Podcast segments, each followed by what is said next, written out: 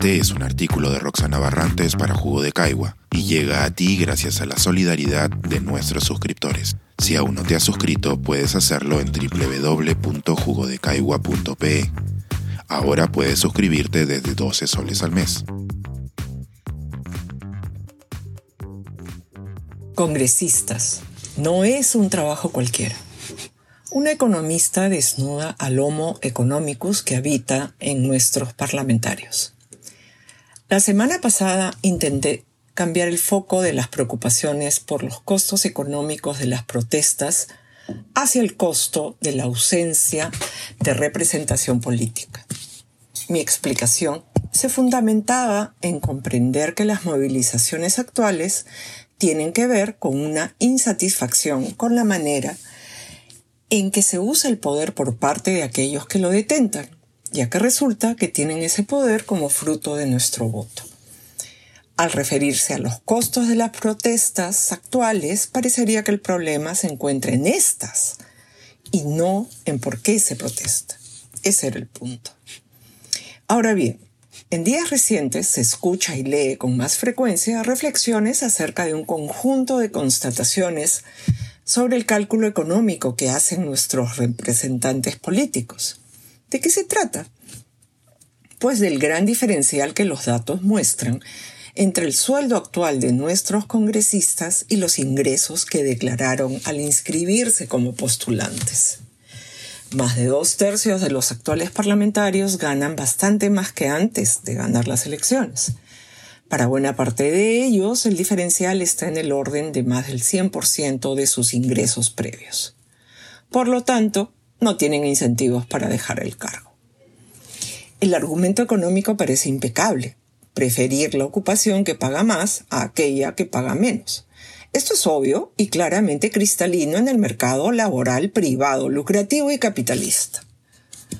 Pero los congresistas electos no concursaron a un puesto de trabajo en el que su desempeño es evaluado por supervisores y jefes y donde, a partir de ello, se determina su continuidad, ascenso o término. Todo lo contrario.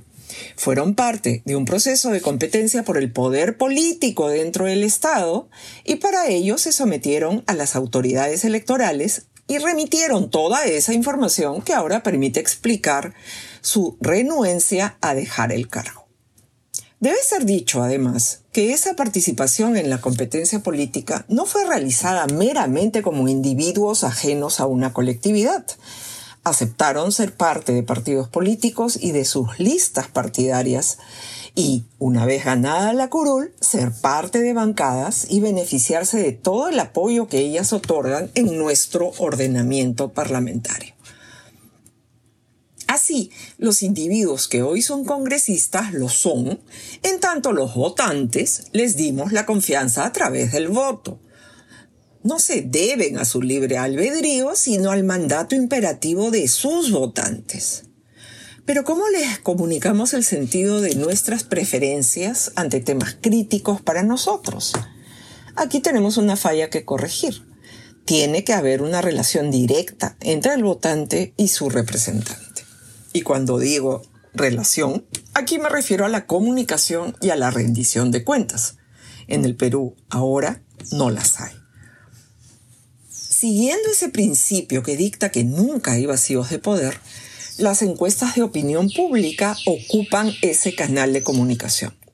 En el Perú de febrero de 2023, los sondeos muestran una opinión pública que de manera contundente exige un adelanto de elecciones.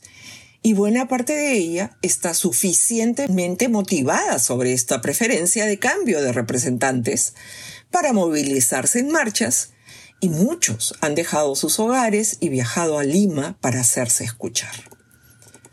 ¿Qué incentivos tienen nuestros representantes para atender estos pedidos? La fuerza de los hechos recientes muestra que ninguno. La curul es vista como un puesto de trabajo temporal, que además retribuye en demasía respecto de los costos de oportunidad y cuyo desempeño, bueno o malo, tiene nulos efectos sobre una línea de carrera política debido a la ausencia de reelección. En este contexto, La reacción racional es evitar la salida y encontrar todos los argumentos posibles y hasta los imposibles para quedarse en el puesto. Es la reacción racional de un individuo en un puesto de trabajo, pero jamás es la que se espera de un aspirante a representante en una democracia representativa. La esencia del trabajo de un congresista es representar a quien votó por él o ella y no maximizar su rendimiento crematístico personal. Esa reacción racional individual del mercado laboral resulta cínica en el mercado del poder político. Pensar, escribir, editar, grabar, coordinar, publicar y promover este y todos nuestros artículos en este podcast cuesta y nosotros los entregamos sin cobrar. Contribuye en www.jugodecaigua.pe barra suscríbete y de paso espía como suscriptor nuestras reuniones editoriales.